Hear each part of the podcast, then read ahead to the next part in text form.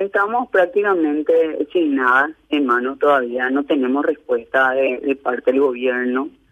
Ellos volvieron a repetir de que van a apoyar, pero eh, en concreto no, no, no, no tenemos nada. O sea, nos ofrecieron el 30% del salario, de un salario. Hoy lo estamos haciendo gratis, pero significaría eh, de 4.600.000 millones mil guaraníes, un millón quinientos por cuatro guardias y media al mes de 12 horas. O sea, ustedes se imaginan tener que trabajar por un millón y medio, hacer guardias en un hospital de urgencia hoy con COVID por, por un millón y medio guaraníes. No, no, no, no, es lo correcto. Eh, nosotros no vamos a aceptar y desde el inicio le dijimos al gobierno que hoy queremos que sea para todos, por todos y lo que corresponde. Ya nos vamos a aceptar eh, en, eh, parcialmente algo en, lo que nosotros le llamamos migajas del, gobierno otra vez. Ellos nos tienen a nosotros trabajando prácticamente gratis, ahorrándose 30 millones de dólares al año.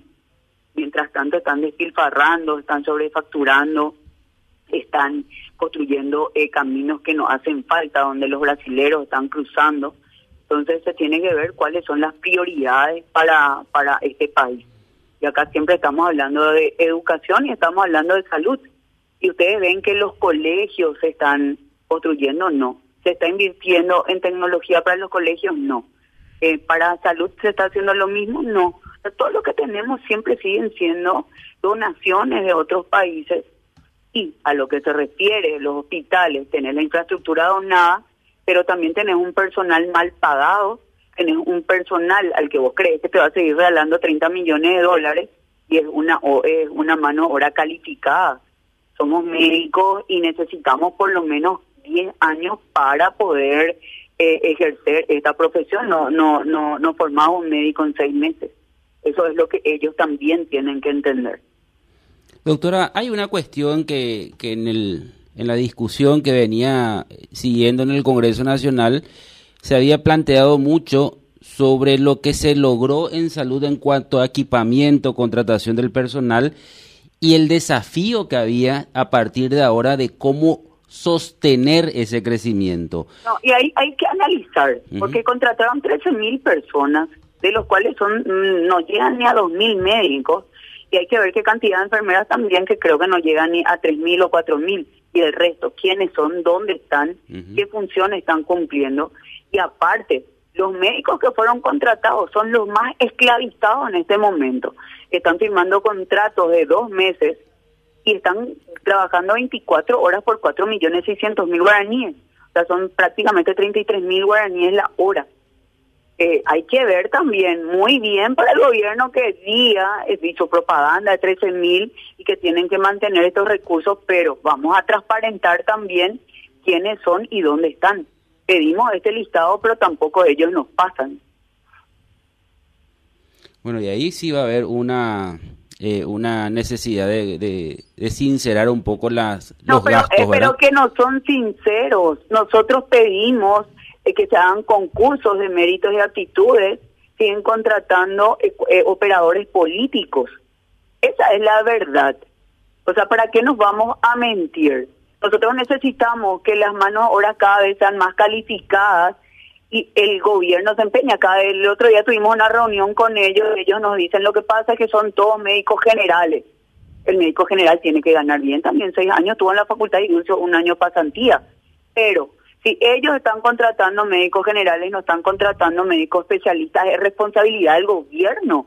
No es nuestra responsabilidad como gremio médico ellos tienen esa responsabilidad de saber a quiénes se les está contratando y si son los mejores para esos puestos. ¿Me entiende? En realidad sí el caos no se arregló nada. Eh, siguen eh, dependiendo de, de, de, de, los que mandan en las ciudades, del gobernador, del intendente, de la fuerza política de los diferentes distritos, de las diferentes ciudades, y los directores obedecen a esas órdenes. Lastimosamente es así y yo creo que vamos a seguir así por mucho tiempo porque todavía no aprendimos eh, la, lección. Bueno, y a partir de ahora, doctora, cuando uno mira el presupuesto 2022 y estamos en ese proceso de estudio en el Congreso Nacional, la bicameral eh, ya le escuchó a los sectores, también a salud, eh, ¿qué, se puede hacer? ¿Se va a poder instalar el, la reivindicación que ustedes están eh, solicitando desde las manifestaciones? nosotros necesitamos 30 millones de dólares. Estamos eh, ahora en conversación con la bicameral, con los senadores que se comprometieron en buscar esos fondos, pero nosotros no queremos tampoco que se le quite al, al Ministerio de Salud. Este año van a dar mil millones de dólares, que evidentemente es insuficiente. El año pasado tuvimos los 800 millones, más 500 millones y devolvimos 100 y no pudimos ni mantener lo que teníamos y otra vez eh, tuvimos que pedir en octubre ampliación presupuestaria. Eh, ya ya vemos venir lo que lo que lo que lo que no no no a no vamos a tener medicamentos no vamos a tener infraestructura los hospitales van a seguir cayendo a pedazos y no queremos que le quiten a ellos. Al contrario queremos que se le dé más plata a salud y se controle dónde se están gastando, dónde se esté gastando el dinero y que no no se esté sobrefacturando también. Nosotros lo que queremos es que aparte busquen ese dinero, los 30 millones para nosotros, porque creemos que somos imprescindibles dentro del sistema. Estamos hablando con varios médicos, estamos diciendo, bueno, pueden tener la mejor infraestructura soñada en hospitales, pueden tener los medicamentos, pueden tener el oxígeno, pueden tener todo, pero si el personal ya sea médico, enfermería, radiólogo, bioquímico, no estamos dentro de los hospitales, de nada les sirve. Y necesitamos que sean las mejores, los mejores preparados y la, lo, lo, que, lo, que, lo que deberían de estar ahí y en algún momento sea realmente por mérito de actitudes. Bueno, es una lucha que, que me imagino recién empieza empieza con toda la fuerza, ¿verdad? O sea, porque ya empezó hace rato. nosotros nosotros hoy terminamos la huelga a las 23 y 59. Tuvimos una asamblea hoy en la calle nuevamente. Íbamos a reunirnos en un, en un local gastronómico frente a Muru Villaroga. Íbamos a desayunar ahí a las 9 de la mañana como un acto de conclusión de todos estos 14 días de sacrificio en la calle y no nos permitieron pasar. Nos cerraron la calle en Venezuela y Kubitschek con vallas, estuvieron los antimotines, el camión hidrante, y esa es la forma que nos tratan. Tuvimos que quitar la comida de ese local frente a Villaroga y comer en el asfalto con 40 grados de calor.